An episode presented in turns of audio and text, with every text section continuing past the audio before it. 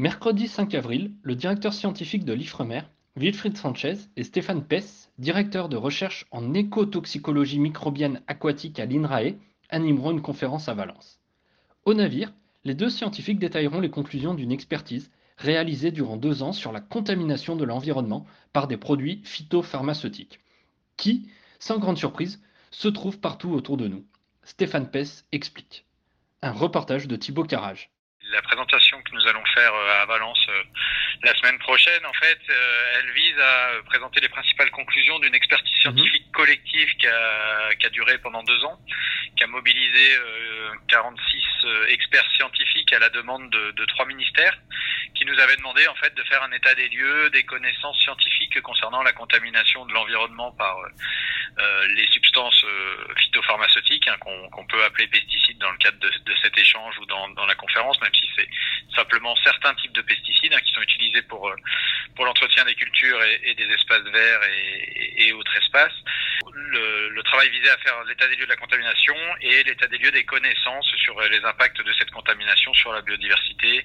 euh, le fonctionnement des écosystèmes et les services écosystémiques. Donc en fait, euh, nous allons nous faire un peu les porte-parole de l'ensemble de ces experts et puis présenter les principales conclusions de, de ce travail qui, qui en fait visait à faire l'état des lieux des connaissances disponibles dans euh, la littérature scientifique. Que, quel bilan vous dressez de cette partie-là, de cet état des lieux? Alors, ce qui, ressort de, notre travail d'analyse, c'est que bah, la contamination par les, produits phytopharmaceutiques, elle est euh, euh, généralisée. En fait, hein, tous les compartiments de l'environnement sont, impactés, hein, que, ce soit les, écosystèmes terrestres ou les écosystèmes aquatiques, à la fois les eaux de surface et les sédiments, euh, également les organismes qui sont présents dans ces milieux. Mais évidemment, euh, le type de substance et les niveaux de contamination, donc les, les concentrations qu'on va retrouver, vont être variables en de l'endroit où on se trouve, en particulier euh, en fonction de l'éloignement par rapport à, la source, c'est-à-dire par rapport euh, à l'endroit où on va utiliser ces produits phytopharmaceutiques.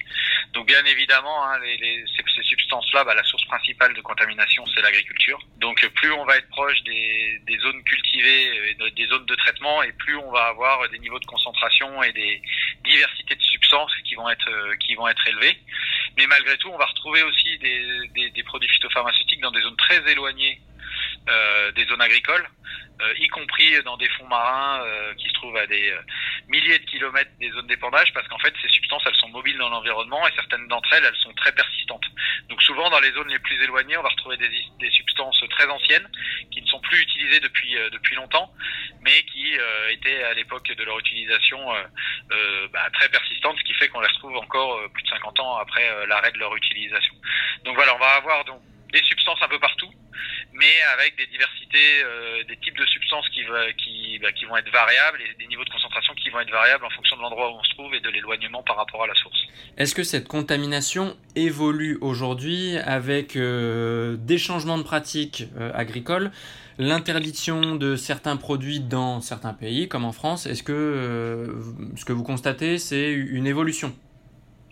Oui, alors clairement, on a des évolutions fortes bah, comme vous le dites, hein, à la fois en termes de pratique, avec euh, bah, le développement quand même de, de pratiques plus plus euh, vertueuses pour euh, pour pour l'environnement,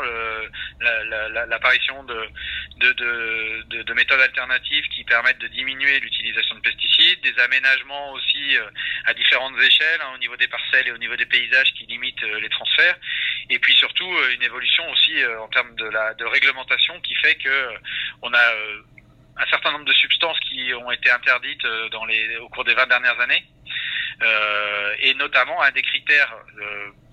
qui, qui, est très important par rapport à l'autorisation ou non des substances, c'est leur persistance et leur durée de vie dans l'environnement. Donc clairement, les substances qui sont utilisées actuellement sont théoriquement beaucoup moins persistantes que celles euh, bah, que j'ai mentionnées précédemment et qu'on retrouve euh, dans des zones très éloignées parce que elles avaient des durées de vie très longues, hein, de l'ordre de plusieurs dizaines, voire plus d'années dans, dans, dans, le milieu. Normalement, on devrait plus avoir ce genre de problème avec les substances actuelles. Et il faut savoir que la législation européenne, hein, à laquelle est rattachée